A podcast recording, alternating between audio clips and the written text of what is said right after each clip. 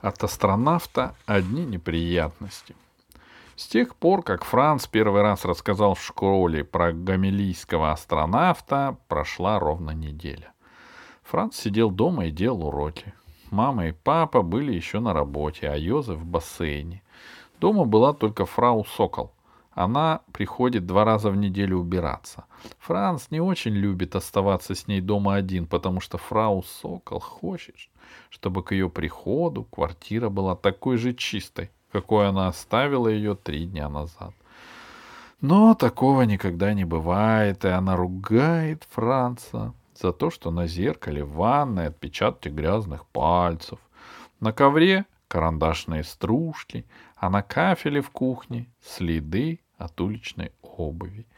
А когда она находит красный носок в корзине для белого белья, которое надо кипятить, то просто выходит из себя. Только кто же на самом деле вечно хвастается хватается за зеркало, вытряхивает точилку не туда, куда надо, заходит в кухню в ботинках и бросает грязные носки не в ту корзину. Ну, конечно же, это Йозеф. Только перед приходом фрау Сокол Йозеф всегда норовит смыться из дома, и отдуваться за все приходится Францу. Итак, Франц съежился за письменным столом, стараясь сделаться как можно меньше, в надежде, что фрау Сокол его не заметит. И тут позвонили дверь.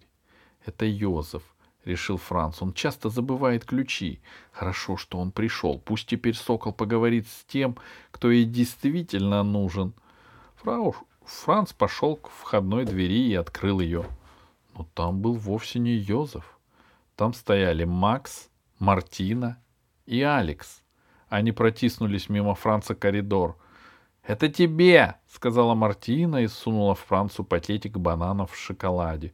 У Франца задрожали руки. Он не мог удержать пакетик, и тот упал на пол.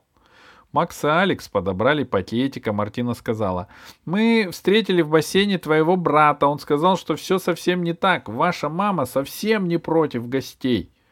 Макс и Алекс снова сунули Францу в руки пакетик с бананами. Мартина показала на дверь гостиной. «Телевизор там?» — спросила она. Франц оцепенел. Не мог выдавить из себя ни единого слова. В голове проносились мысли, одна нелепее другой. Быстро, быстро выкрутить пробки и сказать, что у нас нет света. М -м -м, Соврать, что у папы скарлатина и никому нельзя заходить в квартиру из-за инфекции. Сказать, что для АТВ-6 нужен специальный декодер, а мама забрала его с собой. Упасть и громко стонать, чтобы все подумали, что я смертельно болен. Тогда они начнут скакать вокруг меня и забудут про сериал. Или просто убежать к Габи и ждать, пока все уйдут а потом спокойно обдумать, как все это объяснить завтра в школе. Пока Франц размышлял, на что решиться, ребята уже прошли в гостиную. И тут Франц услышал, как фрау Сокол своим самым ворочливым голосом заявляют. «Я убираюсь, мне надо скатать ковер. Ну-ка, марш отсюда, негодники, чтобы и духу вашего тут не было!»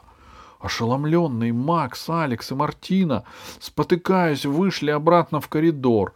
Проходя мимо оцепеневшего Франца, Мартина пробормотала. Из «Извини, Франц!»